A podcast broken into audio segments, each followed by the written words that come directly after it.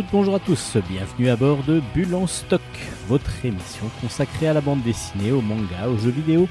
C'est Steven au micro et nous sommes ensemble pour plus d'une heure afin de vous présenter les univers graphiques que nous aimons découvrir et surtout partager avec vous.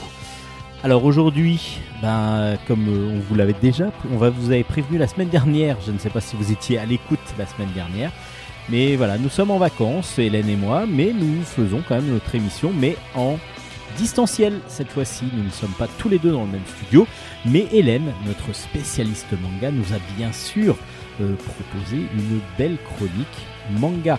Alors la chronique manga va commencer comme d'habitude son l'émission. Ensuite, on va passer à une interview, une interview euh, euh, de, bah, vous allez voir d'une autrice aujourd'hui. Et puis on finira avec des chroniques BD. Alors ah, voilà, encore pas mal de choses à voir d'ambulance stock. Allez, je vous laisse avec Hélène pour la chronique manga. Bonne émission à toutes et à tous. Ohayo, waga bitch Chronique manga. Bonjour à tous, vous êtes bien dans la chronique manga de Bulle en stock avec votre spécialiste manga et japanimation Hélène. Nous vous avions prévenu la semaine dernière avec Steven.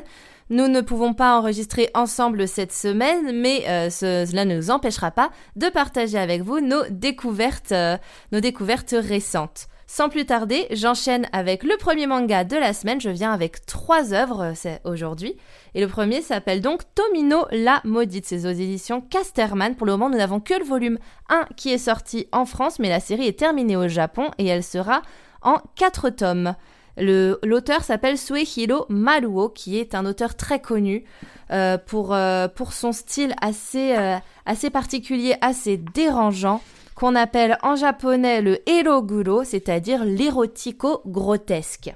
Déjà, je vous mets les bases, ce n'est pas un manga pour enfants, c'est plutôt un manga pour adultes. Le format en plus est assez, assez imposant. Ça ressemble plus à un roman qu'un manga finalement quand on l'a dans les mains, quand on le pose dans une bibliothèque. La première de couverture est quelque peu malaisante avec une jeune fille euh, au milieu, au regard euh, perdu. Elle a un regard qui part un peu sur la droite, l'autre un peu sur la gauche. À côté d'elle est assis une, une espèce de petite fille singe. On sent qu'on va pas être dans un registre des plus joyeux en fait. Quand on, rien que quand on regarde la première de couverture, on se demande ce qu'on va, ce qu'on va lire. L'histoire, sans rentrer dans les détails, je vous, donne juste un peu euh, le synopsis de base. C'est l'histoire de deux jeunes enfants qui s'appellent Shoyu et Miso. À noter que Shoyu signifie sauce soja et que Miso, vous connaissez certainement, c'est l'ingrédient principal de la soupe miso notamment. Donc voilà, les, les deux pauvres enfants ont déjà des noms de nourriture. On sent qu'ils n'étaient pas, ils pas aidés dès la naissance.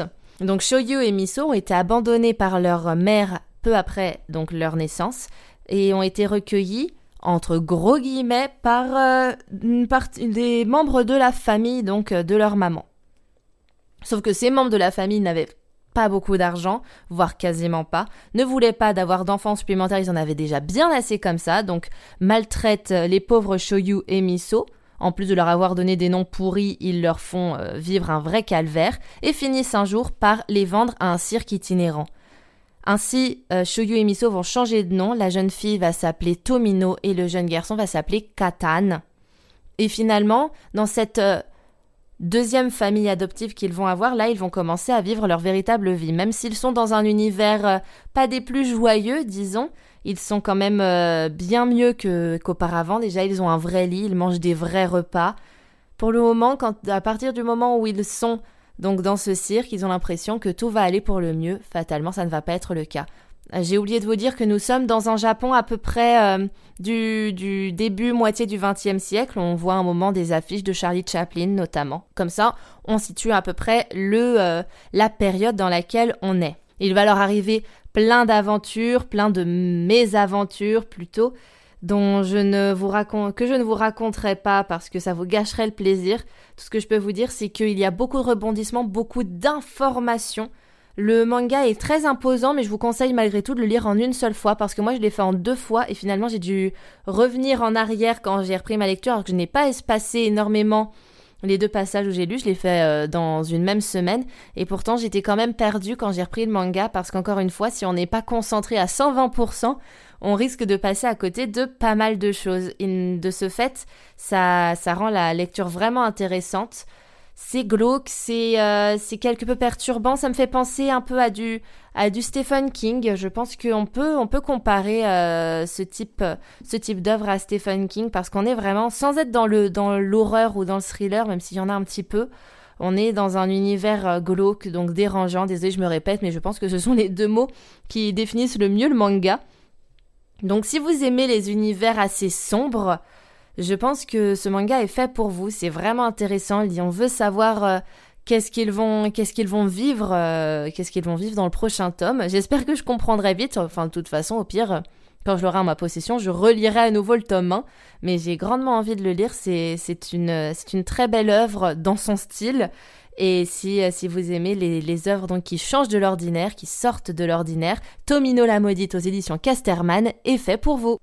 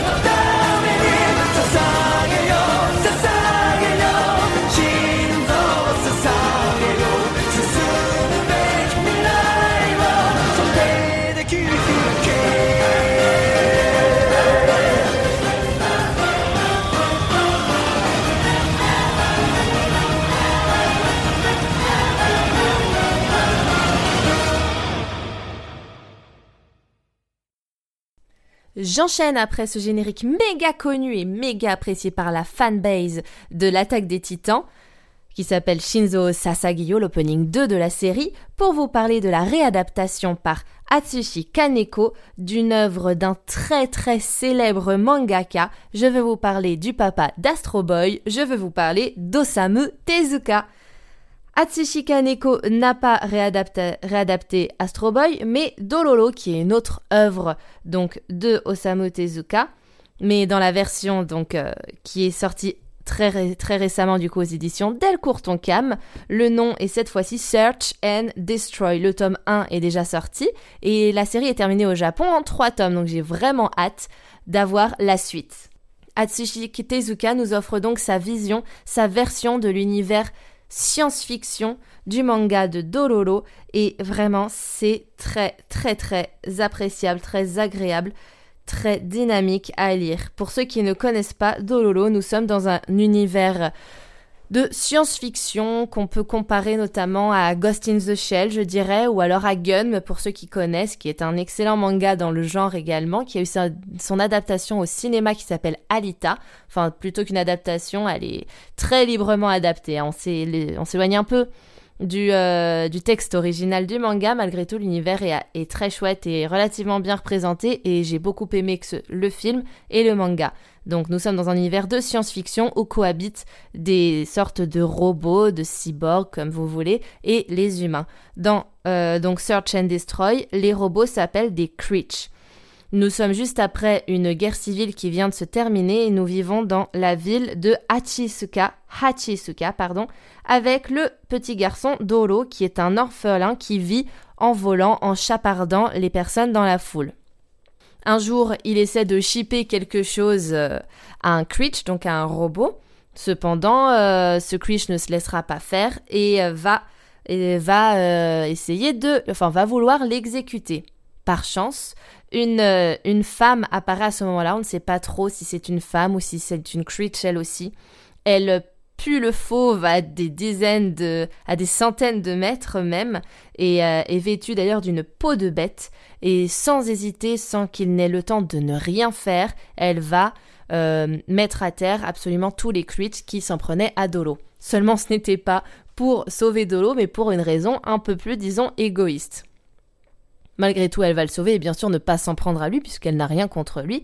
Sauf que Dolo va être un petit peu intrigué par ce personnage, va vouloir apprendre à la connaître et va essayer de la retrouver parce qu'en plus il a, il a voulu la remercier, elle a refusé finalement ses remerciements, ça lui est resté un peu en travers de la gorge. Donc euh, il, veut, euh, il veut savoir qui est cette fille et va la suivre dans ses aventures. On peut imaginer que du coup Dolo est une espèce euh, d'allégorie finalement du lecteur, ou plutôt une, euh, une mise en personnage du lecteur, parce que Dolo, il est comme nous, il, euh, il assiste, il est spectateur, mais il n'est pas forcément acteur, pour le moment en tout cas, dans le tome 1, dans l'histoire. Il veut apprendre à connaître cette, cette femme ou cette creature, on ne sait pas trop ce qu'elle est, pour savoir comment ça se fait qu'elle euh, qu'elle soit comme ça et qu'est-ce qui l'a poussé à le devenir, etc. Et quel est son but surtout. C'est ce qu'il veut comprendre et c'est ce que nous aussi lecteurs, nous voulons comprendre. Le style graphique d'Atsushi Kaneko fonctionne à merveille avec l'histoire, c'est sombre, c'est euh, science-fictionnel à fond. On a l'impression d'être dans la nuit tout le temps, on est dans l'hiver aussi, il neige. Et mine de rien, c'est bête à dire, mais c'est très bien représenté. On a un peu froid avec eux.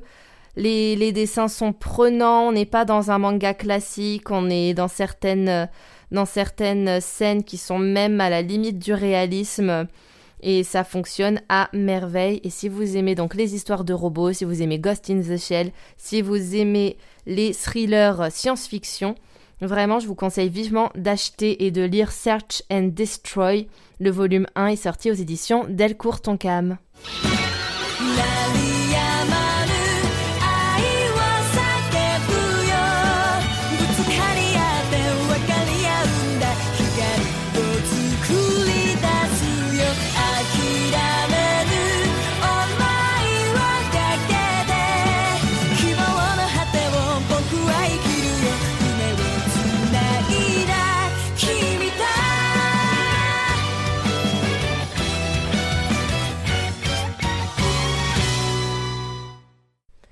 Et après ce générique ultra punchy qui nous vient tout droit de Nanatsu no Taizai ou en anglais Seven Deadly Sins, c'est le premier opening de la série, je viens vous parler d'un manga beaucoup plus shonen que j'ai adoré. C'est un coup de cœur shonen pour Bulle en stock que je vais vous présenter là.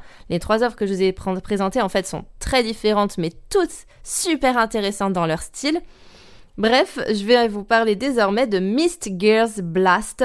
C'est aux éditions Delcourt Tonkam. Les deux tomes et seuls tomes de la série sont sortis. L'histoire pour autant n'est pas terminée. Je vous le dis tout de suite avant donc de, vous parler du manga en lui-même. La série en manga est terminée, cependant l'épilogue, enfin le, la fin de l'histoire, le dénouement, se fera, enfin existe sous forme de roman épilogue qui est déjà disponible sur le site officiel de Mist Girls Blast, mais seulement en japonais. Donc j'espère, je croise les doigts pour que Delcourt Tonkam nous euh, offre une traduction de la fin de cette série parce que c'est génial. C'est donc aux éditions Delcourt Tonkam et c'est écrit par Hajime Tanaka et Yoichi Amano. Le manga nous parle d'une jeune fille qui s'appelle Nagi. Non, pas comme euh, le présentateur télé, je sais, ça se prononce pareil, mais ça ne s'écrit pas de la même manière. Donc Nagi est une jeune fille qui vit dans le village de Racine. Le village s'appelle ainsi car il est sous terre. Pourquoi, me direz-vous, vit-elle sous terre? Eh bien parce que, il y a de cela 70 ans, un épais brouillard, ou plutôt une brume, un mist, est apparu soudainement à la surface de la Terre et euh, est très mortel pour les humains. Si les humains sont exposés trop longtemps à cette brume, ils meurent immédiatement. Et quant aux animaux, s'ils sont exposés à cette brume, ils se transforment en espèce de monstres carnassiers mangeurs d'hommes. De ce fait, les ancêtres de Nagi ont fui la terre et ont trouvé de quoi euh, se réfugier euh, sous les racines des arbres, dont le, d'où le nom de Racine pour son village. Il y a dix ans, le papa de Nagi a quitté le village et est parti à la surface parce que sa femme, donc la maman de Nagi, est tombée gravement malade et il avait dans l'espoir de trouver un remède pour sauver sa compagne. Cependant, dix ans ont passé, il n'est jamais revenu et la maman de Nagi a malheureusement quitté ce monde. Qu'un cela ne tienne, ce n'est pas pour autant que la jeune fille a commencé à pleurnicher sur son sort elle a décidé de euh, choisir ce moment pour partir rejoindre son père, ou plutôt pour aller le rechercher sur la planète Terre, enfin sur la surface, et ainsi euh, trouver une solution pour libérer le village. Parce que si sa maman est tombée gravement malade à cause des quelques, effusions de brume qui malgré tout traversent la Terre, euh, les autres habitants ne sont pas à l'abri que ça leur arrive également. Donc Nagi ne veut pas que ça arrive et décide de partir à l'aventure malgré tout le village qui essaie de l'en empêcher. Elle prend une espèce d'appareil de masque à gaz qu'elle s'est fabriqué elle-même pour pouvoir supporter la brume et file comme l'éclair. Malheureusement, le masque à gaz ne va pas lui faire longtemps. Elle va se retrouver face à un énorme démon sanglier et va passer à deux doigts de la mort. Heureusement, un garçon du nom de Alashi va venir à son secours, va terrasser le monstre et va la ramener dans une ville, dans une capitale. Ainsi, pour la première fois, Nagi va voir d'autres gens que ceux qu'elle avait dans son village, elle se rend compte que les humains en fait ont réussi à survivre sur la surface de la Terre et elle va euh, du coup les aider à combattre la brume. Ah oui, parce que j'ai oublié de vous dire que Nagi a un credo et ce credo c'est il n'existe aucun mur qui ne puisse être détruit. C'est son père qui lui a enseigné cette phrase et en fait elle, tient de son père une force surhumaine dans les bras qui lui permet de absolument briser n'importe quoi. Elle va ainsi rentrer dans euh, l'armée anti-brume qui s'appelle les Gears et va porter main forte, littéralement, puisque c'est grâce à la force de ses poings qu'elle va venir en aide aux Gears, et va prêter main forte donc à euh, l'escouade de ce Alashi qui est en fait un chef d'escouade. Ensemble, ils vont vivre plein d'aventures, et euh, mine de rien, c'est plein d'infos, c'est très riche, très très dynamique. En même temps, le format est court, comme je vous ai dit, ce ne sont que deux tomes. La série en manga est terminée. On n'a plus que le dénouement qui nous attend dans le roman épilogue. Et malgré tout, les informations sont bien amenées. Peut-être qu'il y a un peu trop de personnages qui sont présentés. Malgré tout, ça donne une espèce de, euh, ça donne une espèce de logique à l'univers, même si on n'a pas le temps de tous les connaître. Ils nous sont quand même et ça permet de situer les différents euh, personnages principaux par rapport au reste de l'organisation euh, donc du monde des humains sur la surface. Et mine de rien euh, donc comme je vous disais c'est très énergique très dynamique. La qualité du dessin est incroyable. On pourrait prendre les dessins les coloriser et les mettre immédiatement en série d'animation que ça fonctionnerait tellement le style est propre tellement le graphisme est chouette tellement tout est très très bien pensé tout fonctionne à merveille la petite euh, Nagi est toujours accompagnée de sa petite mascotte, son petit animal, qui s'appelle, si je me souviens bien, Kodachi. Et il y a quelques petites remarques assez amusantes. Par exemple, à la fin du tome 1, l'auteur euh, nous conseille de euh, relire le tome, mais cette fois-ci en se concentrant non pas sur Nagi, mais sur Kodachi, en estimant donc que c'est cette petite boule de poil qui serait le héros de l'histoire. Et c'est vrai que euh, ça, ça, donne envie, de relire le manga alors qu'on vient juste de le refermer. Donc pour vous dire à quel point le style est dynamique et fonctionne à merveille. Et donc vraiment, je vous conseille vivement si vous aimez les mangas shonen, d'aventure, si vous aimez l'action, si vous aimez que ça aille vite, ce manga est fait pour vous. Il est très sympa et j'ai grande hâte de lire le roman. Et d'ailleurs, je pense que je vais y aller de ce pas, le lire en VO, parce que par chance, j'en suis euh, normalement, j'ai les cartes en main pour pouvoir comprendre euh, le manga dans sa langue originale, euh, le livre, pardon, le roman dans sa langue originale. Ça me fera un bon entraînement pour mon niveau de japonais. Je vous redonne les références, c'est Miss Girls Blast, les tomes 1 et 2 sont, aux éditions Delcourt Tonkam, et on attend avec impatience la traduction du roman qui servira d'épilogue à cette belle histoire. C'est ainsi que s'achève ma chronique manga. J'espère qu'elle vous aura plu. Les conditions ne sont pas les mêmes que d'habitude. Malgré tout, j'ose espérer que la- l'écoute de ma chronique ne sera pas trop désagréable pour vos oreilles et surtout que je vous aurai donné de bonnes idées de lecture. Normalement, j'ai touché à un très large public, que ce soit avec Tomino la maudite qui est plus pour des adultes euh, en quête d'un univers un peu étrange, un peu, un peu glauque, mais tout à fait intéressant. Pour ceux qui préfèrent la science-fiction, Search and Destroy. Et pour ceux qui préfèrent un manga un peu plus dans les classiques, un peu plus dans le, shonen d'action, Mist Gears Blast. Je pense que j'espère que j'aurai satisfait les plaisirs de tout le monde en termes de manga. Et je vous souhaite de bonnes lectures et je vous dis à la semaine prochaine. Matalaishu Vous venez d'écouter Hélène qui nous présentait donc la chronique manga de Bulle en stock. Allez, on va passer maintenant à une petite pause musicale avec, comme depuis le début de la saison, un morceau de musique tiré d'un film. Donc à vous de découvrir de quel film il s'agit. Allez, bonne écoute.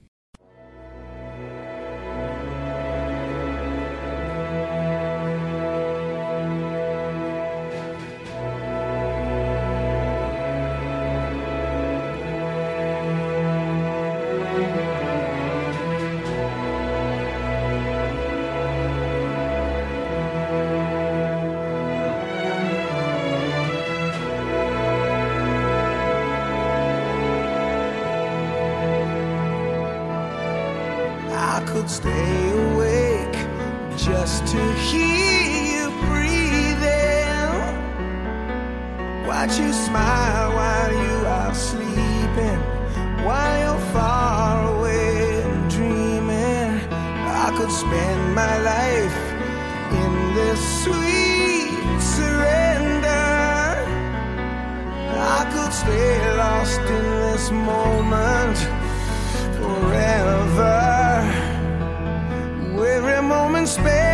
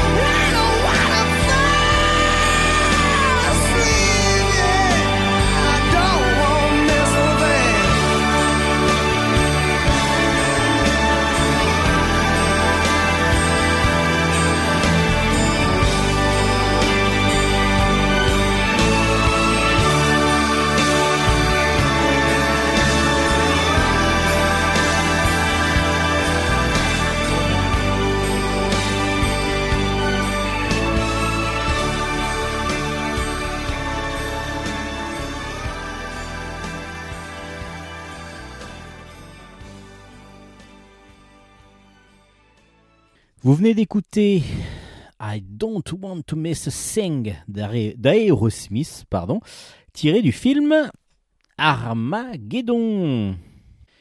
Un film de 1998 euh, de Michael Bay avec euh, ben, Bruce Willis entre autres, Liv Tyler, Ben Affleck euh, sur des, missions en orbite terrestre avec la navette Atlantis qui est détruite par une pluie de météorites qui va terminer sa course sur New York. Et il y a un astéroïde qui va évidemment arriver, enfin voilà, Armageddon, quoi, le, le gros film d'action des années, euh, fin des années 90.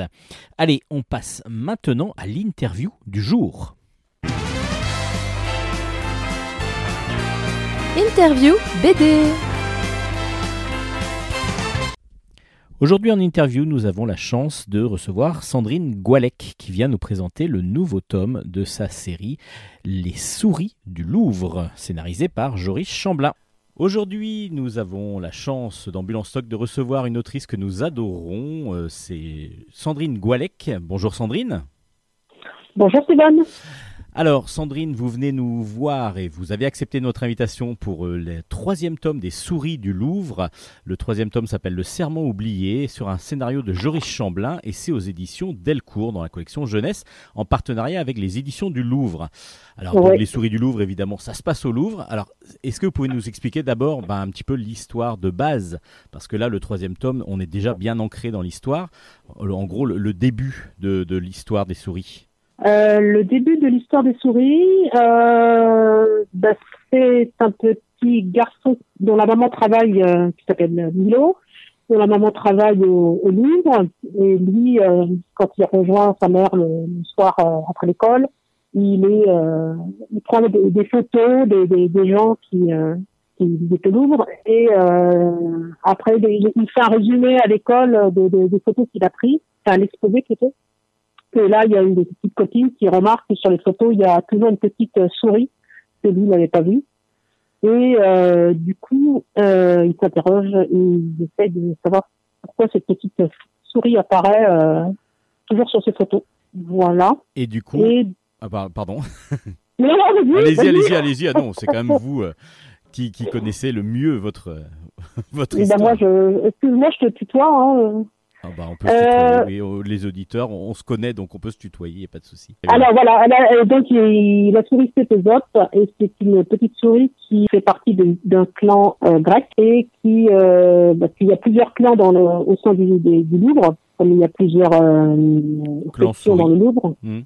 Voilà, et chaque chaque clan correspond à à une, euh, une partie du Louvre, euh, les, les, les, les Grecs, les, les, les Égyptiens, les euh, voilà. C'est ça- ça l'originalité, c'est qu'en fin de compte, chaque euh, galerie a en fin de compte un, un- un monde souterrain avec euh, ces souris qui vivent comme dans la galerie, c'est ça? Donc Voilà, la galerie et, égyptienne, la galerie euh, donc grecque et ainsi de suite. Voilà, les, les, la, la galerie des grands formats. la- Et donc, les, les, la- les souris sont, à l'origine, sont là pour protéger les œuvres du Louvre et chaque, euh, chaque clan euh, protège, euh, protège ses œuvres, en fait. Et Les du- œuvres que les hommes ont apportées au fil des, des siècles dans, au Louvre. Et du coup, il y a toujours un humain qui, lui, peut être la relation entre ces fameuses souris qu'on découvre euh, et, et justement ce peuple des souris.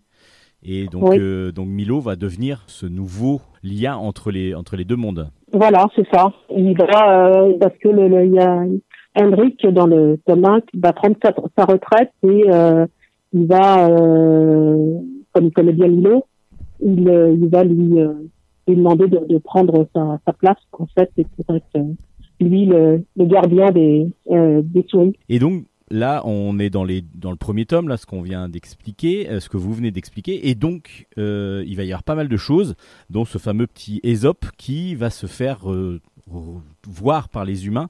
Ce qui fait que Oui. ben, les humains vont se dire bon, là, il y a des souris dans, dans le Louvre, donc il va falloir dératiser. Et dans ce troisième Voilà. tome, justement, il y a toute une galerie, toute une, donc toute une famille, en fin de compte, de, de, de souris qui va devoir déménager en urgence. Voilà.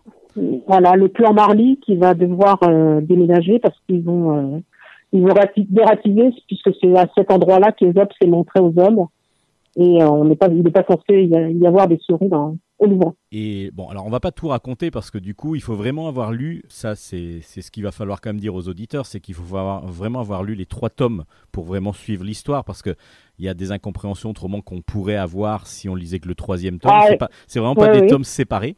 On est vraiment Ah, sur une suite. Et justement, il y a même marqué Mhm. à suivre à la fin du troisième. Donc la frustration arrive à la dernière page, évidemment. Mhm, ouais. Et donc du coup, euh, Aesop, bon, fait pas, il y a pas mal de, de personnages qu'on rencontre et puis surtout le voir la, la confrontation aussi entre les souris. C'est ça qui est très intéressant, c'est que chacun va vivre un petit peu euh, à la façon de l'époque où euh, qu'elle représente. Oui, oui, oui. Avec des règles. oui. Mais là, nous, ce, qu'on, ce, qu'on- ce que je me demande moi quand je vois l'album comme ça, c'est comment vous pouvez faire euh, ces recherches parce qu'il y a énormément de personnages, énormément de souris du coup, mais habillés de à différentes époques. Donc il y a une recherche é- évidemment énorme sur tout ce qui est vêtements, habillement, euh, pour que ça soit le plus réaliste possible. Oui, euh, bah, je fais des recherches, hein, comme euh, maintenant tout le monde sur, sur Internet. Hein, voilà, donc je, je Puis cette année, bah, non, c'était... Avant, je pouvais aller euh, au Louvre pour me documenter, mais maintenant, c'est, bon, bah, évidemment, ce qui se passe, ça a été fermé. Donc du coup, bah, toutes les, toutes les recherches euh, se font euh, sur Internet. quoi. Ouais, beaucoup sur Internet. Et par contre, tout ce qui est la partie cachée du Louvre, vous avez eu la possibilité d'y aller, vous ou- avant, que ça ferme, évidemment? Les parties cachées du livre, en fait, euh, ben, on, a eu, on a eu une visite euh, euh, ben, euh, pendant le premier album avec l'éditeur du, Louvre, Fabrice Edouard, qui nous a fait une, petite visite privée. Mais on n'a pas été partout, c'est tellement vaste que voilà. Il y a des, il y a des, ben, justement dans le commun où il, il se retrouve dans la, dans une, euh, sur un petit balcon, euh, il y a une porte cachée dans un, dans un mur. Ça, j'aurais bien voulu le faire, le visiter, mais bon, pas encore eu l'occasion. Mais elle existe par contre. Ah, le 10, oui, bien sûr. Ah oui. Ouais. Donc du coup, pareil pour tout ce qui est dessin euh, de, de la structure du Louvre, c'est parti, à, c'est à partir de, de photos et de, de plans. Oui, oui, oui, oui, après, je, je suis allée euh, aussi au Louvre prendre des photos. Euh, ben, c'est surtout pour sur le premier album et le, le deuxième après, donc c'était impossible. Mais voilà. Oui, oui. Ben là, j'ai pas le droit d'inventer en fait. Oui, c'est ça. Donc on pourrait, Donc, on peut visiter le Louvre grâce à l'album en fin de compte. C'est quasiment ça. Une partie en tout cas. Oui, voilà. Oui, oui, oui. Et les, les souris, on en a par ras-le-bol à force d'en dessiner parce que du coup, il y en a quand même énormément. Rien que sur la couverture, bah- il doit y en avoir une vingtaine. Euh, à un moment donné, c'est pas quelque chose qui nous sort un petit peu. On a envie de, de- de- de taper dessus avec un balai à un moment donné? Non, non, non, parce qu'elles sont quand même euh, toutes différentes. Euh, non, non, non. C'est ben, c'est vrai que sur ce dernier album, il y en avait énormément puisque c'est toute une, tout un, toute une, euh, tout un clan qui se déplace. euh, donc là, j'en avais pas mal à dessiner. Ouais. C'est assez euh, fourni. Donc là, on est au troisième tome. Il y a marqué à la fin du troisième tome à suivre. Donc il va y avoir Oui. une suite. Vous avez déjà un nombre d'albums prévus ou euh, ça va être euh, à la volonté et de, du scénariste et de l'éditeur? Euh, c'est possible que ce soit le, le tome 4 et, le, et la fin aussi euh, sur le tome 4. La tome, tome Ouais. 4 serait la fin. D'accord. Peut-être avec un album plus consistant. D'accord, un album euh, moins format, euh, enfin moins pagination. euh, non, bien que la pagination, si elle est, euh, elle est normale, va-t-on dire Ah non, c'est une trentaine de pages. Je non, crois. elle est, ouais, ouais, elle est, ouais, ouais, elle est assez courte. Donc, donc, ce serait une 46 planches euh, comme, euh, comme les albums. Je va sais, je sais pas encore. Je D'accord. ne sais pas encore. Donc, vous êtes en train de travailler. Enfin, tu es en train de travailler dessus, pardon. Pas encore. Pas encore, parce que je travaille aussi avec, sur un autre projet avec, euh, avec Joris. Euh, mais bon, lui, il est, je pense qu'il a déjà plus ou moins euh, pensé, on va dire. Donc, il y a- Le tome 4. donc, on va avoir du euh, Sandrine Goualec régulièrement euh, dans les prochaines. euh, dans les- dans les prochaines Bah, années, coup, s'il y a plusieurs projets, déjà deux avec Ah ouais. Joris Chamblin, c'est ça? Et puis j'ai eu Euh, le vent un petit peu d'un troisième, troisième projet. Euh, avec Joris, oui, c'est possible. Et puis, euh, je travaille aussi en parallèle avec euh, Séverine Delacroix, donc, sur un projet qui est déjà commencé. Donc, et puis, du coup, c'est plus un projet, c'est signé. Et, euh, et elle, du coup, aussi, elle propo- m'a proposé un, un nouveau projet pour les, pour les petits, ce coup-ci, où je suis aussi en train de, de, de, de créer euh, l'univers. D'accord. Donc Voilà. euh, on restera sur de l'album jeunesse, mais pas que, on va dire. Pas, non, pas que avec Séverine. En fait, c'est un projet adulte euh, qu'on enfin, j'ai déjà bien, bien commencé. Et du coup, le changement de dessin, chercher un dessin un petit peu plus Euh, adulte? Ah bah oui, c'est carrément plus adulte, oui, euh, mais bon, c'est un peu, c'est un- une adaptation d'un roman. Et, je- en fait, je peux pas trop en dire. D'accord, ok, bah y a pas de souci. Euh, ça, me, ça me convient très bien, en fait. euh. Je j'ai pas trop envie d'être, euh, on va dire, cantonné à, au dessin euh, jeunesse. Donc du coup, un Voilà. nouveau projet adulte. C'est intéressant. Oui, oui, c'est c'est- c'est intéressant. Enfin, moi, je, tout, tout m'intéresse, donc euh, pourquoi pas. Bah nous, ça Voilà. nous intéresse de, de voir euh, Sandrine Goualec dessiner, donc du coup, c'est c'est ce qu'on aime bien. Alors, on va ré- euh, je, vais ré- je vais redire pardon, le, le nom de l'album. Ça s'appelle Les souris du Louvre. Le tome 3 s'appelle Le serment oublié. De Joris Chamblin au scénario, euh, Drac Oui. à la couleur. Et puis donc, notre Oui. invitée, Sandrine Goualec, au dessin. Merci Sandrine. Eh Et c'est aux éditions Delcourt, j'ai oublié de Eh le ben, dire. Aux éditions Delcourt. Et, et Delcourt et le Louvre Édition. Et, les- et le Louvre Édition, voilà, parce qu'il y a une collection autour de, du Louvre, voilà. Euh, donc euh, les souris du Louvre. Euh, merci Sandrine Goualec de d'avoir Eh ben, accepté notre invitation. À très bientôt. À bientôt. Au revoir. Au revoir. Merci. Vous venez d'écouter l'interview de Sandrine Goualec qui venait nous présenter le nouveau tome de Des souris du Louvre, scénarisé par Joris Chamblin. Allez, on passe maintenant aux chroniques bande dessinée. Chronique bande dessinée. On commence ces chroniques BD avec ben, la suite un petit peu de la chronique de Hélène, parce qu'on va parler de Nippon Yokai. Nippon Yokai, c'est de Elisa Menini, c'est aux éditions ici même. Alors, on se trouve dans une légende.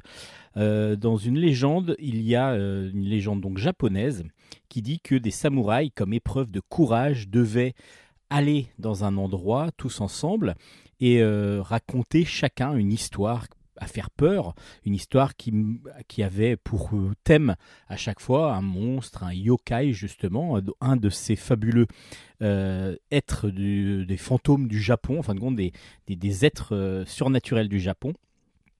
Et euh, pour ils avaient tous une lanterne et lorsqu'ils avaient fini de raconter leur histoire, ils devaient sortir de la pièce et aller éteindre l'antenne, euh, euh, l'antenne, la lanterne, pardon, et éteindre la lanterne pour euh, prouver leur courage. Et évidemment, petit à petit, ben, moins les lanternes étaient allumées et plus ils étaient dans le noir et donc plus la difficulté était là. Et puis surtout, à la fin, il y a un yokai, un vrai yokai qui devait normalement apparaître lorsque la dixième lanterne était éteinte. C'est ce qu'on va retrouver dans cet euh, album. Alors cet album, assez original parce que Elisa Menini euh, utilise donc ces légendes japonaises. Euh, on va retrouver dix histoires de légendaires. Donc on va avoir des, des arbres qui, qui peuvent parler et puis et qui, qui surtout mettent à mal la mal, enfin qui, qui rendent malade un homme. Euh, on va avoir des araignées, on va avoir euh, des dragons, des chats magiques euh, qui sont dessinés par, par, un, par un jeune homme. Et tout ça, ce sont donc que des légendes japonaises traditionnelles. Donc très intéressantes déjà pour ces dix petites histoires. Et puis, on a surtout graphiquement un, un travail autour d'un graphisme du, du, du 18e, du, du 19e siècle. C'est-à-dire qu'elle a pris tout ce qui était estampe un petit peu euh, japonaise, donc du 19e siècle, euh, qu'elle a modernisé un petit peu. Donc, euh, du coup, il y a quand même des références que l'on ressent. On a vraiment l'impression de voir des fois des estampes. Et en même temps, c'est matinée de manga avec euh, toute la partie euh, justement des personnages, des dix personnages qui viennent dans, la- dans une maison en fin fond des bois avec leurs lanternes. On a vraiment comme ça donc euh, le côté légendaire avec un travail peut-être euh, plus travaillé vers le côté euh, traditionnel du dessin euh, dans, l'époque euh, l'époque l'époque Edo exactement Euh, donc c'est la période Edo et donc l'art graphique qui s'en est ressenti. Et puis, lorsque en noir et blanc, il va y avoir des passages, ben, justement l'introduction, la, la fin de, l'album, et puis les transitions entre chaque histoire, on va avoir quelque chose d'un peu plus manga. Ça s'appelle Nippon Yokai, très original dans le style graphique et euh, vraiment très intéressant dans, la façon d'écrire les histoires. Et donc, on va avoir beaucoup, beaucoup de bah, une dizaine d'histoires euh, qui vont nous tenir en haleine pendant tout l'album. Ça s'appelle donc Nippon Yokai et c'est aux éditions ici même. Encore du fantastique, mais cette fois-ci, on va partir euh, lors de la Deuxième Guerre mondiale avec Château des millions d'années. Le Château des millions d'années, le tome 1 s'appelle L'héritage des ancêtres. C'est de Richard D. Nolan au scénario et de Vladetich au dessin. C'est aux éditions Soleil. Nous sommes en 1939 et on va suivre un officier SS qui s'appelle Sax Hau- Hauser, pardon, Saxhauser, qui est un espion de la SD, le renseignement politique du Reich. Euh, il est une valeur montante euh, de, cette, euh, de ce parti. Il est en plus vraiment bien apprécié par Himmler lui-même. Et Himmler va donc envoyer une mission archéologique donc, en Irak. Et donc, donc cette, euh, cet officier SS va devoir aller dans jusqu'en Irak, donc dans le désert irakien, pour pouvoir suivre cette mission. Sa mission, c'est de s'allier aux populations locales pour préparer l'avènement d'un nouvel ordre mondial, évidemment nazi. Saxhauser va donc devoir partir en Irak et lors de fouilles archéologiques un peu plus poussées, il va découvrir quelque chose de fantastique. Alors, du coup, euh, c'est un album qui explore beaucoup beaucoup de choses. Donc du coup, il y a déjà le côté un peu Indiana Jones où on va suivre euh, cette fouille, ces archéologiques et puis toute la dernière partie de l'album où on va vraiment rencontrer, enfin trouver quelque chose d'assez extraordinaire. Donc ça, ça va être vraiment le côté un petit peu plus aventure. Et puis, on a aussi euh, cet officier SS qui est bien sous tout rapport pour en tout cas le régime nazi, parce qu'il vit avec une femme sublime qui est une belle femme arienne, une belle blonde, euh, vraiment euh, très très très très attachée en plus au régime nazi. Mais lui, petit à petit, même s'il a les, les vraiment le, il est bien vu de, de sa direction, enfin de sa direction de Himmler et des, des autres euh, officiers supérieurs, lui commence à avoir des doutes sur justement euh, la puissance que pourrait avoir euh, Hitler et le régime nazi et les SS. Donc du coup, petit à petit, le doute va s'insinuer dans son cerveau. Donc on a plusieurs choses comme ça dans, ce, dans, dans cette, dans cette aventure-là. On va avoir les l'humain en lui-même, Saxhauser, et puis on va avoir l'aventure qu'il va vivre, euh, pas seul, avec cette équipe archéologique en Irak. Alors, c'est du coup ben, bien dense. Il y a beaucoup, beaucoup de choses. Il y a beaucoup, beaucoup de mots allemands aussi automatiquement, parce que là, on est du côté allemand lors de la Deuxième Guerre mondiale. Donc, du coup, on a beaucoup de, noms euh, autour euh, du régime nazi, avec euh, les différents grades, par exemple. On peut s'y perdre à un moment donné. Ça devient un petit peu, difficile des fois à suivre. Et puis, malheureusement, je trouve Richard Nolan qui adapte un album, pas un album, un roman de Stéphane Pzibiliski. Euh, donc c'est à partir de ces romans euh, que, qui, va faire la- l'adaptation donc de- du château des millions d'années.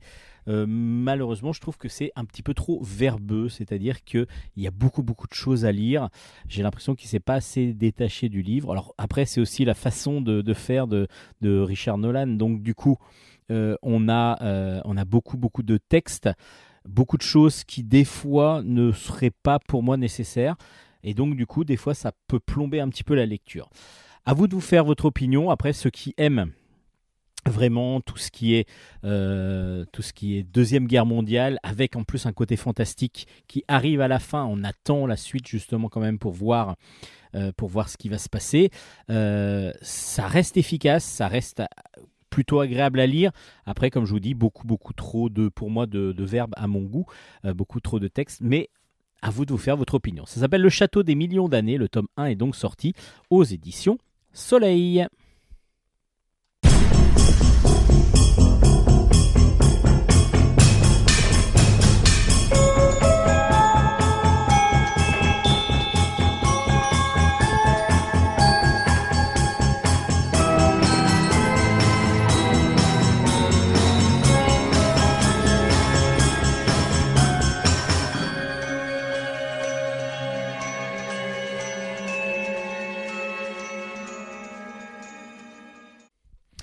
On continue avec euh, un album qui est sorti il y a quelques semaines déjà, La Nuit Macorlan. C'est de Arnaud Le Guelfec euh, au scénario et Briac au dessin et aux couleurs. Et c'est aux éditions Locus Solus. Alors, euh, de quoi ça parle? Ben, On va aller à Brest. À Brest où on va retrouver Marin. Marin n'est pas un marin, mais c'est un jeune homme qui arrive à Brest. Il est, c'est un thésard, c'est-à-dire qu'il fait une thèse autour de Pierre Macorlan, un écrivain, un écrivain célèbre, euh, donc euh, auteur de Quai des Brumes par exemple, donc plutôt travaillé, qui travaille plutôt dans le polar. Et en faisant sa thèse, il euh, peut, il a, il a la possibilité de rencontrer un bouquiniste, un bouquiniste à Brest qui a lui dit en tout cas qu'il a un manuscrit inédit de Pierre Macorlan à sa disposition. Cet inédit, il va euh, de vouloir le retrouver évidemment, donc il va jusqu'à Brest pour pouvoir le retrouver. Euh, à part que il va se faire agresser lorsqu'il va arriver chez le bouquiniste, le bouquiniste, donc il se fait agresser chez le bouquiniste, il se retrouve nu euh, chez, un, chez un homme qu'il ne connaît pas, euh, dans une sorte de squat. Cet homme va l'aider à, se rhabiller déjà, et puis euh, va le guider un petit peu dans Brest jusqu'à ce fameux bouquiniste où il va retourner pour essayer de récupérer ses, ses affaires, pour récupérer ses papiers. Et là, malheur, ils vont rencontrer le bouquiniste, mais il est mort. Et ouais, il est mort, le bouquiniste. À part que il lui a laissé quelque chose quand même. Il y a une carte entre les mains. Il a une carte, une sorte de carte au trésor qu'il va falloir aller déchiffrer. Et ils vont donc tous les deux partir un petit peu à la recherche de ce qu'a voulu dire le, bouquiniste. Et puis surtout, euh, est-ce que vraiment il y a un inédit de Macorlan? Est-ce que euh, est-ce que c'est Marin qui a tué le bouquiniste ou pas? Tout ça, ce sont des choses que l'on va découvrir petit à petit dans ce récit absolument intrigant, prenant, euh, très très intéressant, euh, où on va dériver comme ça la nuit, ça ne se passe quasiment que la nuit, c'est même que la nuit, Euh, on va comme ça se balader dans Brest. Alors, pour ceux qui connaissent Brest, on rencontre des, lieux euh, assez, assez emblématiques, bah, comme la gare rien qu'au départ, et puis après on va remonter euh, la rue de Siam euh, et ainsi de suite. Euh, tout ça, c'est vraiment superbement euh, écrit. Superbement écrit, on est dans un polar vraiment très très bien fait, euh, qui va nous donner toutes les bases de ce qu'était le, le roman euh, de, de Macorlan. Euh, en gros, ce que fait, ce qu'a fait euh, Arnaud Le Guelfec, c'est de prendre toutes les caractéristiques de ce que fait euh, Macorlan, donc euh, de ce qu'est le, récit pour Macorlan, et il va comme ça euh, mettre un petit peu, disséminer dans son récit euh, les, les, bah, des- des repères pour ceux qui connaissent Macorlan.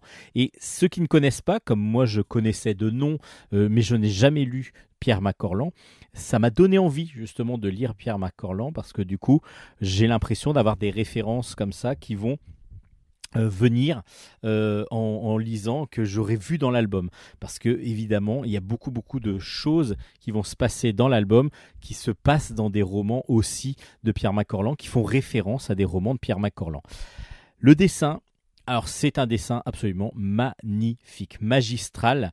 Euh, on- Briac est un peintre Et donc chaque case, chaque case est une peinture en elle-même. Est une peinture avec euh, des, des ambiances, des, des bah, sombres parce que là c'est la nuit, mais des ambiances un petit peu comme ça bizarres. Euh, on a des personnages en plus charismatiques, mais vraiment superbement bien dessinés, comme le le, commissaire, enfin l'inspecteur qui, qui suit Marin, il est plus fou et plus fantasque encore que les autres.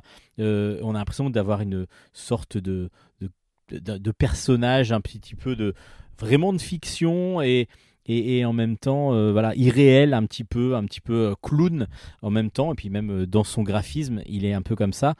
Et Briac comme ça toutes les planches sont absolument magnifiques. Il y a des il y a, des cases comme ça assez grandes que l'on que l'on reste sur lesquelles on reste scotché tellement le dessin est beau tellement le dessin ben, est précis et en même temps ça fait c'est vraiment l'ambiance de la couleur tout est à la peinture c'est absolument magnifique l'ambiance du coup du polar est superbement bien rendue c'est un polar superbement bien mené de bout en bout. C'est absolument génial. C'est une grosse recommandation de Bulle en stock. Ça s'appelle La Nuit Macorlan aux éditions Locus Solus de Arnaud Le Guelfec et de Briac. Vraiment, allez-y, c'est magnifique. Dans un autre style, euh, on va partir au nom de la bombe. Euh, on est donc euh, sur des histoires autour de la bombe nucléaire. C'est de Albert Drandoff au scénario, qui est journaliste, qui a été journaliste pendant 15 ans au Canard enchaîné, Charlie Hebdo, le journal du dimanche, et euh, des dessins de Fran- euh, Francky Alarcon. Et tout ça, c'est aux, éditions Steinkiss.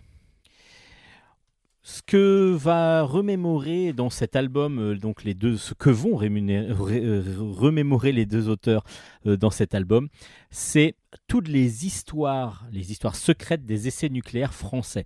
Là, c'est le sous-titre, le récit accablant des victimes de la bombe tricolore. En effet, pendant des dizaines d'années, la mise au point de la bombe nucléaire par les Français a eu lieu d'abord. Euh, donc, euh, on le sait en, Algérie, lorsque la- l'Algérie était encore française, donc dans le désert algérien, et puis ensuite euh, dans le Pacifique, avec sur l'île de Mururoa en particulier. Donc là, on était sur une île, donc un dom-tom. Et, et donc là, on a continué pendant jusqu'à Jacques Chirac, lorsqu'il était président, encore des essais, des derniers essais. Et tout ça au nom d'un- de la bombe, justement, pour avoir la bombe, pour pouvoir être une des puissances internationales qui a la bombe nucléaire et qui donc se permettrait de euh, la lancer si vraiment il y avait un conflit international immense. Donc euh, ça fait partie, être, être une des plus grandes puissances du monde. À part que euh, tout ça, c'est beau si on regarde juste les rapports militaires, si on regarde juste les rapports politiques. Tout ça, c'est magnifique, ça, ça se passe bien. On a, on a vraiment une belle armée, une belle, euh, un bel armement. Euh, oui, mais c'est pas comme ça que ça s'est passé du tout. Pas du tout, du tout, du tout. On, est, enfin, si, ça s'est passé comme ça, mais il y a tous les retombées derrière, toutes les personnes qui vivaient d'abord en Algérie euh, et les militaires aussi qui devaient se charger des essais nucléaires donc en Algérie et pareil euh, donc euh, en Polynésie française euh, on a toutes les retombées ben, sur les populations. On a plein plein comme ça d'histoires. On en a une, petite dizaine avec des récits donc qui de, personnes. Donc ce sont des vrais récits évidemment. C'est que c'est journalistique hein, évidemment. Donc on a des récits de- d'engagés d'appelés personnel civil, des habitants de Polynésie, et tout ça, euh, ça va nous montrer comment ça se passait exactement, euh, et puis surtout bah, le menti, euh, les, les, les qu'il y avait, euh, les mensonges, pas les menteries, n'importe quoi. le fait que les, les autorités ont menti justement à la population en, en mi- en minimisant les, risques, en disant non mais non, il n'y aura aucun risque évidemment, euh, ce qui n'était pas vrai évidemment. Donc tout a été irradié autour de, du- de, de l'explosion de la bombe, ce qu'on connaît maintenant.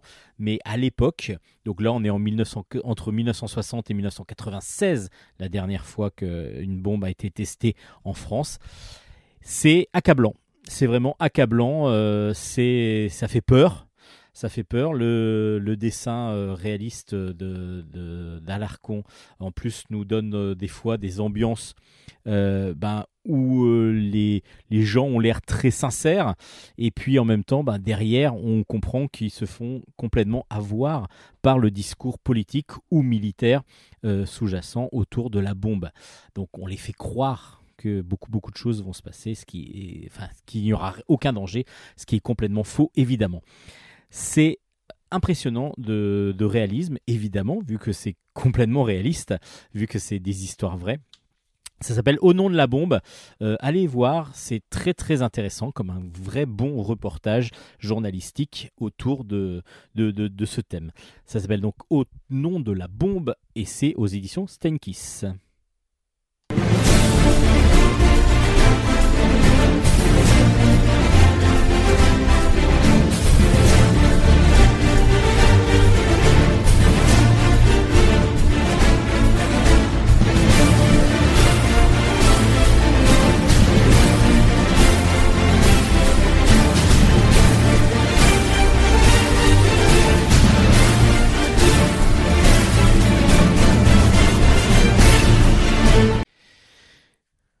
On passe maintenant à Maudit sois-tu. Le tome 2 s'appelle Moreau. C'est de Philippe Pélez au scénario, Carlos Puerta au dessin et c'est aux éditions Ankama.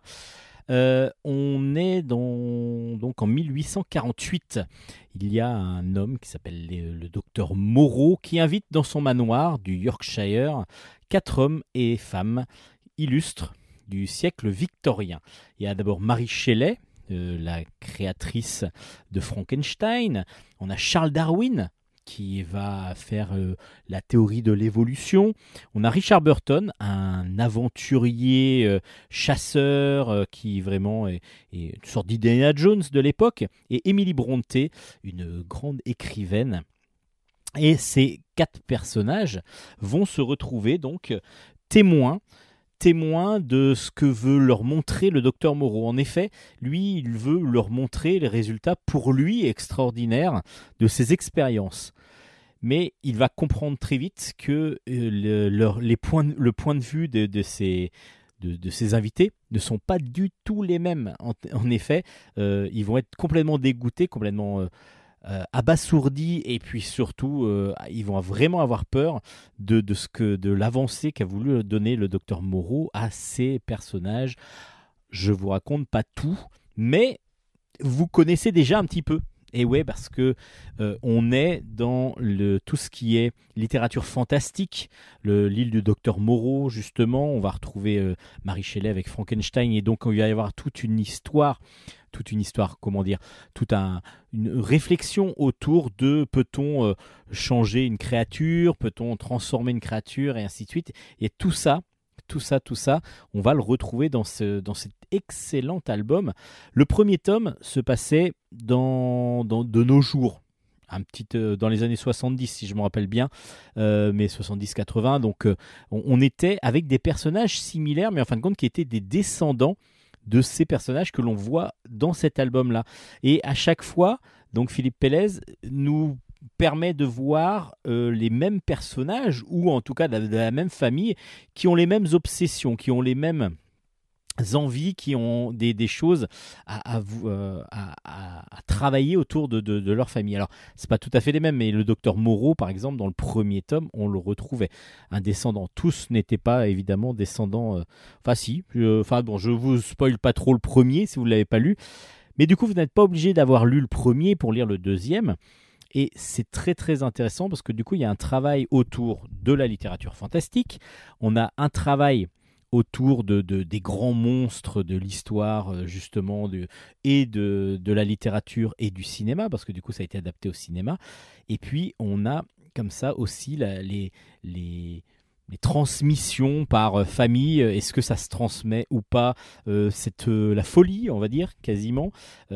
C'est vraiment très très très intéressant euh, point de vue scénaristique. Et puis c'est la vraie vraie aventure que nous raconte Philippe Pélez. Très très intéressant.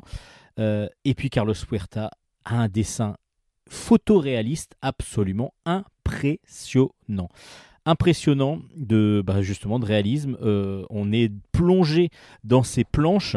Euh, c'est absolument magnifique. Les couleurs sont sublimes. Euh, et puis le réalisme, comme ça, fait vraiment ressortir les personnages. C'est génial. C'est vraiment une très très bonne série. Le premier tome m'avait beaucoup plu. Et je m'attendais, je ne savais pas exactement ce qui allait se passer. Parce que on avait compris que la fin du premier tome, ben voilà, il y avait une fin. Et puis je me disais, ben, j'avais regardé, on avait vu que c'était à une autre époque que ça se passait. Je me dis, qu'est-ce qui va se passer exactement? Parce qu'on le voyait, en plus, il y a toujours deux, deux planches du, prochain, du prochain album à la fin de l'album. Et puis là, du coup, j'ai été vraiment, vraiment surpris, agréablement surpris. J'ai adoré euh, ce, deuxième tome. Et ben cette série-là, pour moi, devient un grand, un grand, grand coup de cœur. Maudit sois-tu. Le tome 1, déjà, j'avais adoré. Le tome 2 est vraiment excellent. Euh, vous allez vraiment, vraiment vous régaler à lire ces deux albums. Euh, moi, je vous conseille de lire les deux, même si vous pouvez les lire séparément. Euh, si vous n'avez pas encore connu la série, allez-y parce que c'est vraiment absolument génial. Ça s'appelle Maudit sois-tu. Le tome 2 est sorti donc aux éditions Ankama. C'est c'est c'est oui aux éditions Ankama tout simplement tout simplement tout simplement tout simplement et puis on poursuit avec Les souris de Leningrad. Le tome 2 s'appelle La ville des morts. Euh, c'est le deuxième tome du diptyque, donc qui vient de finir l'histoire, donc écrite par euh, Van Richtgegem, Jean-Claude Van Richtgegem, et dessinée par Thomas Ducaju. C'est aux éditions Zéphyr, et c'est donc distribué aussi par Dupuis. Les souris de Leningrad, euh, ce sont quatre adolescents qui s'appellent donc Anka, Grigori, Maxime et Piotr, qui vivent donc euh, du coup pendant la, pendant la Deuxième Guerre mondiale euh, à Leningrad, Leningrad qui est complètement sous la neige, dans le froid, euh, et sans beaucoup de nourriture parce que la, la ville est assiégée et c'est le siège de Leningrad par les nazis. Et donc du coup, ces quatre adolescents vont devoir survivre lors de cette période. Euh, ils vont être ensemble, ils vont essayer de de, de, de, se de, de, de s'aider, de s'entraider, mais des histoires, euh, ben, chacun déjà a son passé et surtout ses parents, donc qui sont complètement différents les uns des autres. Il y en a un qui est qui fait partie euh, de la haute, on va dire, société euh, de, de Leningrad. Euh, Il y a un autre au contraire dont les parents sont, sont, sont enfermés euh, parce qu'ils sont des opposants politiques, donc du coup euh, va lui devoir s'échapper aussi. Enfin voilà, chacun va vraiment avoir son parcours et en même temps une, une amitié forte. Euh, chacun va devoir aider l'autre. Ils vont en plus tous, tous les trois garçons vont plutôt être amoureux de Anka, mais d'une façon différente. Donc du coup, qu'est-ce qui va se passer exactement? C'est vraiment super bien écrit. C'est super bien écrit parce qu'on est pris dans cette partie de la guerre euh, entre l'Allemagne et la Russie euh, en 1941. Et on est euh, surtout, bah, on suit comme ça le, futur, le passé de chacun des personnages. Pourquoi je dis le futur? Parce qu'on va les retrouver un petit peu plus tard, après la guerre, en tout cas pour certains. Donc du coup, c'est pour ça que c'est, je vous dis, euh, on va suivre le futur. Euh, c'est très intéressant comme ça de passer d'un, d'une étape à une autre, enfin d'une époque à une autre, pour avoir comme ça des, des, des- des flashbacks qui vont nous permettre de comprendre exactement ce qui s'est passé. J'ai apprécié euh, au plus haut point les souris de Leningrad. Je trouve que le diptyque est vraiment euh, forme une très très bonne histoire. On a le temps de développer euh, les, personnages, on a le temps de les découvrir, de les, de les reconnaître et de les apprécier surtout. Vraiment, les quatre sont différents et en même temps on les apprécie. On a l'impression que certains vont devenir vraiment pas obligatoirement très agréables et en fin de compte, ils sont quand même tous là pour s'aider. Ils sont vraiment là tous pour les, uns pour les autres. Et on va donc vraiment suivre ces, personnages avec le plus grand plaisir pendant le diptyque. Donc ça s'appelle Les souris de Leningrad. Le dessin en plus réaliste, euh, entre semi-réaliste et réaliste, fonctionne mais au plus haut point. Les couleurs sont sublimes. Euh, c'est vraiment très très très bonne euh, très très bonne BD euh, que j'ai beaucoup beaucoup apprécié. Ça s'appelle Les souris de Leningrad. Euh, c'est aux éditions Zéphyr.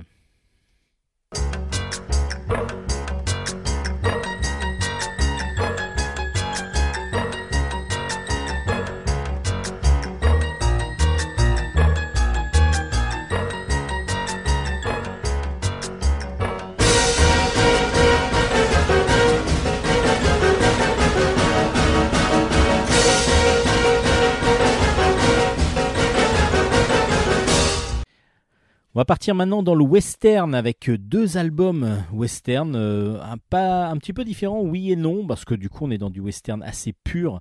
Euh, le premier s'appelle Rio, c'est le quatrième tome qui est sorti, ça s'appelle Red Dust à Tombstone. Euh, c'est donc un western de Doug Wildley qui a tout fait, donc dessin, couleur, scénario, et c'est aux éditions Fordis. Donc là, ça clôt l'intégrale de, de ce personnage qui s'appelle donc Rio, euh, qui est un personnage donc créé par Wildley, euh, qui, qui est un cow-boy, mais qui, qui va vivre des aventures lors de, bah, lors de l'époque évidemment du, du- du Far West, mais aussi euh, avec des personnages emblématiques du Far West. Parce que là, par exemple, il, euh, il arrive accompagné de Doc Holliday dans la ville de Tombstone, Tombstone où euh, ils doivent retrouver évidemment Wyatt Earp et son frère. Parce que Wyatt Earp est devenu le shérif de Tombstone. Donc tout ça, c'est, euh, ce sont des personnages emblématiques de la vie euh, du Far West, de, l'histoire du Far West. Et Rio donc en fait partie, mais par la bande dessinée. Donc c'est ça qui est plutôt original, c'est que on, a l'impression qu'il fait partie de toute cette bande. C'est un cow-boy euh, vraiment très assez charismatique et en même temps assez taiseux qu'on n'arrive pas vraiment à cerner. Et il va devoir donc euh, aider euh, par son amitié avec Doc Holliday, Doc Holliday va devoir se mêler à une sombre affaire qu'il n'a pas obligatoirement envie de mener, mais pour ça va être euh, une affaire qui va devoir le, faire sauver euh, Wyatt Earp. Et puis on a dans cet album une deuxième histoire qui s'appelle Représailles.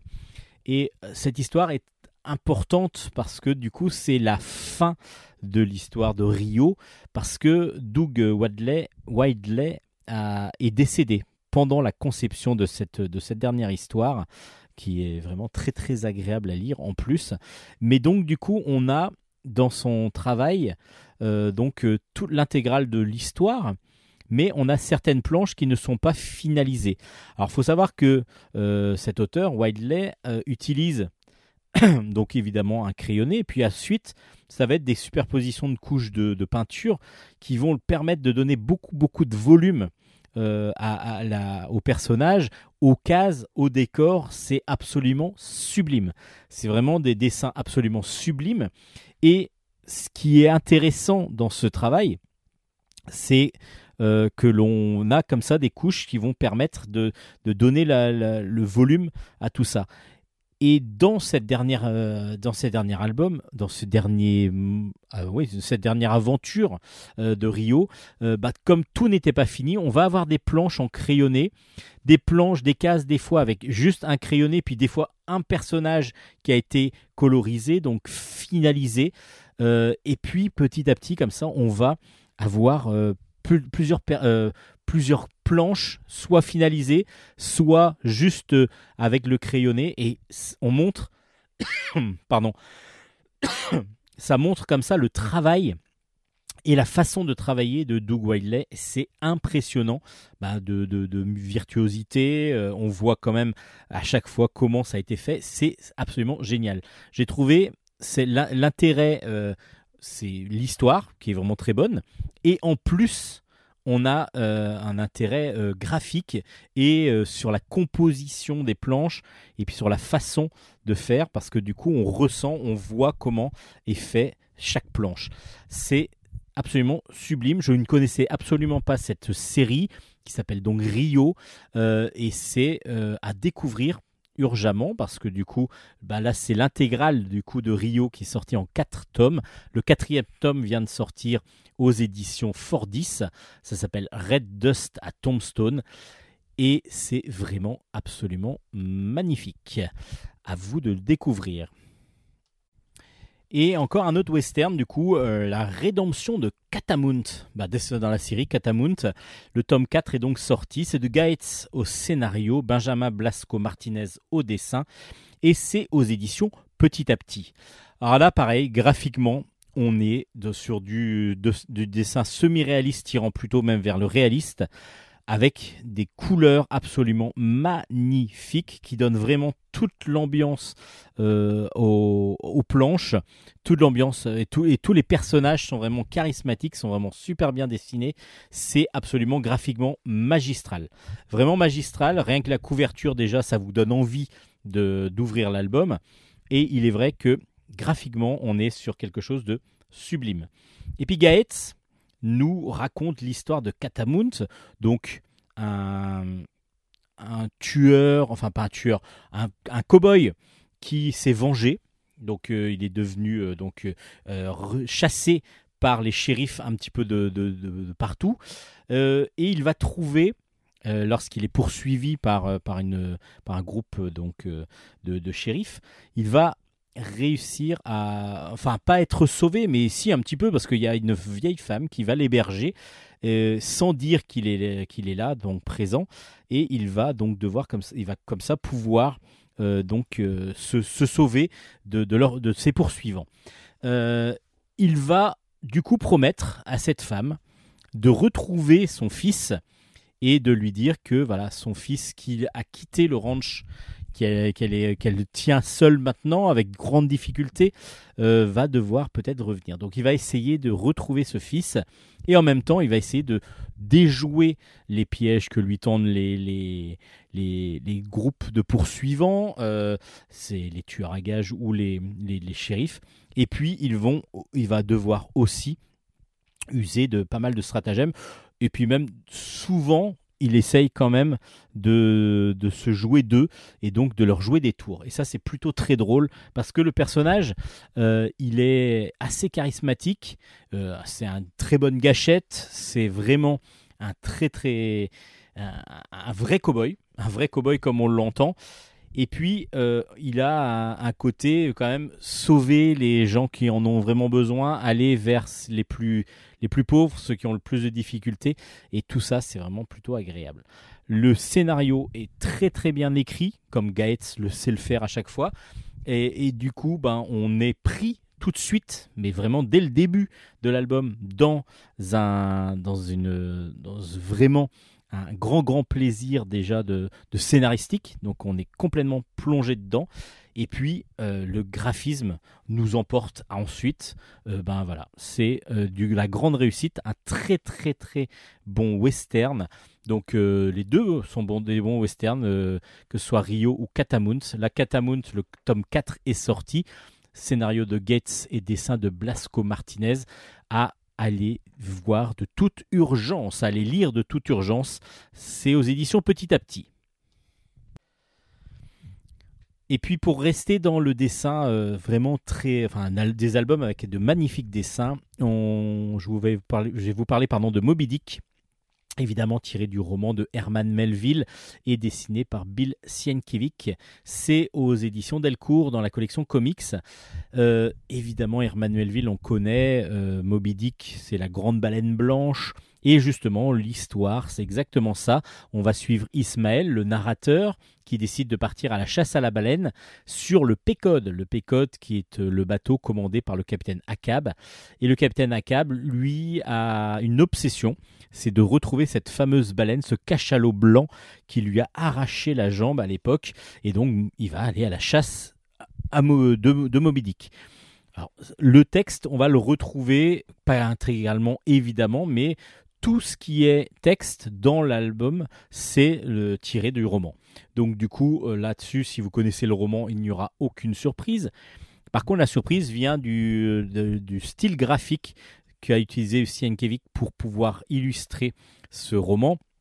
Il va utiliser beaucoup de couleurs, mais euh, des couleurs très sombres. On va avoir des ambiances vraiment sombres. Et puis on va avoir un, un travail à la euh, donc euh, gra- graphique, euh, tout à toute la peinture euh, qui est absolument magnifique, vraiment sublime. Et puis on va avoir une ambiance tellement un peu sombre, évidemment, mais aussi un petit peu bizarre, étrange. Pourquoi? Parce que les personnages vont pas être marqués, on va avoir un petit peu des formes par moments fantomatiques.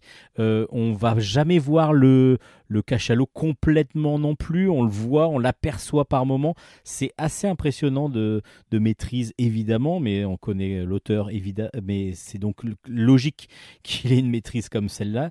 Mais vraiment, c'est son adaptation à lui, c'est sa vision à lui, et c'est une vision plutôt sombre, vraiment sombre de Moby Dick, mais vraiment graphiquement absolument magnifique. Vraiment, allez voir. euh, rien que pour la beauté des planches, allez voir ce Moby Dick donc de Sienkiewicz. It was a teenage wedding and the old folks wished well. You could see Pierre did truly love the mademoiselle.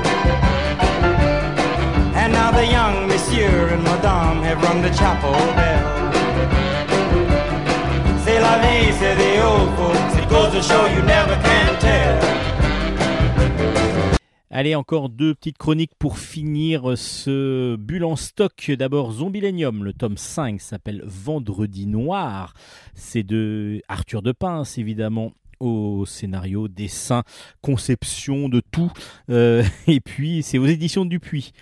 Euh, oui, pourquoi je dis ça? Parce que Arthur de Pince a créé donc cet univers de Zombilenium qui est un, parc d'attractions euh, qui est là pour faire peur. Donc les gens arrivent et puis ils ont vraiment peur euh, de ce qui va se passer parce qu'il y, a des- il y a des monstres et tout ça. Bon, évidemment, les acteurs sont très bons. Oui, ils peuvent être très bons les acteurs parce que ce sont des vrais démons, des vrais monstres. Et tout ça, c'est euh, donc dans les premiers tomes qu'on va découvrir ça. C'est absolument génial. C'est tout un univers qu'il faut découvrir, que ce soit par la bande dessinée. Il y a aussi un dessin animé euh, long métrage qui est sorti, qu'il faut absolument découvrir, qui est absolument génial. Et puis euh, on en sent avec la musique derrière, tout ça qui, qui est vraiment très très bon. Et donc dans ce tome 5, je vous dis tout de suite, si vous n'avez pas lu les premiers, ne lisez pas le tome 5 directement. Attendez d'avoir lu les premiers. De toute façon, vous ne pouvez que apprécier euh, cette série. Parce que là, on va redécouvrir donc Gretchen, on va redécouvrir Gretchen, et euh, il va y avoir surtout pas mal de choses qui vont se passer pour pouvoir euh, que Gretchen va revenir donc à Zombilenium pour essayer de sauver un petit peu tout le monde, mais surtout on va comprendre pourquoi elle en est arrivée là, qu'est-ce qui s'est passé exactement. Euh, donc on va, il va y avoir pas mal de flashbacks et on va en apprendre beaucoup plus sur le pacte entre euh, la mère de Gretchen et puis le gros démon euh, qui s'appelle Behemoth. Et tout ça, bah, ça va être dans cet album-là. Donc il va y avoir beaucoup de réponses à des questions, on va aussi avoir le pourquoi de qui est Gretchen exactement. Donc du coup, ça n'a d'intérêt que pour celui qui a déjà lu les premiers tomes. Donc du coup, je vous dis tout de suite, vous lisez d'abord les premiers tomes si vous ne les avez pas lus, et ensuite vous allez vous ruer sur le cinquième, qui est absolument génial. Toujours aussi bien dessiné, euh, tout fait à l'ordinateur, mais c'est absolument magistral. Les couleurs sont magnifiques, l'ambiance toujours aussi euh, aussi prenante et aussi intéressante. Les personnages sont drôles par moments, euh, sombres par d'autres, et puis des fois très très euh, très très impressionnants. donc de, de musculature et ainsi de suite. Tout le dessin est magnifique et puis l'ambiance donnée à cette série est géniale parce qu'il y a un côté humoristique, il y a un côté euh, vraiment prenant et puis c'est bien c'est profond. Euh, il y a pas mal de, choses à découvrir dans cet univers de Zombilenium avec en plus des propos par moment, euh, on va dire de, notre époque de notre époque qui ressortent dans cet univers avec autour de monstres, de démons. Vraiment, Arthur de Pince nous fait vivre des aventures dans son Zombilenium qui est absolument génial. Génial. C'est une série qu'il faut absolument pour moi découvrir si vous ne l'avez pas encore fait et surtout suivre si vous aimez. Euh, et comme je vous dis, bah, c'est multimédia parce que du coup, il y a aussi le dessin animé qui est absolument euh, génial, aussi le long métrage à découvrir urgemment. Euh, c'est sorti en DVD, euh, en, Blu-ray, ou alors ça doit être sur les plateformes aussi de téléchargement de VOD. Donc euh, allez découvrir cet univers de Zombilenium si vous ne le connaissez pas, et surtout le tome 5 si vous adorez déjà euh, le tome 5. Vraiment, rien que la couve, déjà, ça nous donne envie de l'ouvrir. Et ben oui, ouvrez-le et vous allez encore découvrir plein plein de choses sur Gretchen. Donc allez-y, vraiment, vous ne serez pas déçus. Vous aurez peut-être peur, mais vous ne serez pas déçus. Et puis pour finir, une, un, un album euh, original parce que, parce que bah, sans, sans parole du tout. Ça s'appelle Aesop le loup. Alors là, on est vraiment pour les plus petits parce que justement, vu que c'est sans parole, bah, on a l'impression de lire un petit dessin animé en fin de compte. Et donc les enfants vont pouvoir apprécier l'album tout seul, enfin sans, sans, notre intervention. Après, les plus jeunes auront peut-être besoin quand même de petites compréhensions dans la lecture du dessin, mais ça s'appelle Ésope le loup. Le tome 1 s'appelle Promenons-nous dans les bois, c'est de Liroy et c'est aux éditions Kenes. Alors je vais pas vous en dire trop parce que du coup à vous de découvrir, c'est assez rapide à lire évidemment pour un adulte. Euh, on suit Ésope qui est un jeune loup qui vit dans la forêt, il a faim et il a très très faim même et il va entendre bêler un agneau. Et donc il va, décider, de partir en chasse. Mais est-ce qu'il va réussir à atteindre son but, qui est donc, euh, donc de manger l'agneau, tout simplement? Bah, Vous le saurez en lisant ce petit album. Alors cet album est vraiment un album jeunesse. Le dessin est très très cartoon et ça fonctionne mais vraiment de la plus belle des façons. Moi j'ai adoré le graphisme, le dessin est sublime avec euh, beaucoup d'humour. Et puis on est vraiment dans du dessin animé, donc c'est facile pour, euh, pour accéder à cet album pour les enfants, pour les plus jeunes, facile aussi à lire avec les parents. C'est vraiment un pur régal de ce petit album sans, sans, sans texte. Alors je ne sais pas s'il va y avoir d'autres albums chez Kenes comme ça, sans bulles, sans texte, ce qui permet aux plus jeunes de lire plus facilement des histoires. Et puis là, la fin, en plus, nous, j'espère, en tout cas qu'il y en aura d'autres, pardon. Et puis là, cette histoire, euh, bah, elle n'est pas obligatoirement si évidente que ça. On a l'impression que on va partir sur des choses déjà vues. J'ai été surpris par la fin. Donc voilà, je vous en dis pas trop. Ça s'appelle Ésope le loup et je vous le conseille grandement. C'est aux éditions Kenes. Et c'est là-dessus qu'on va finir le bulle en stock de cette semaine.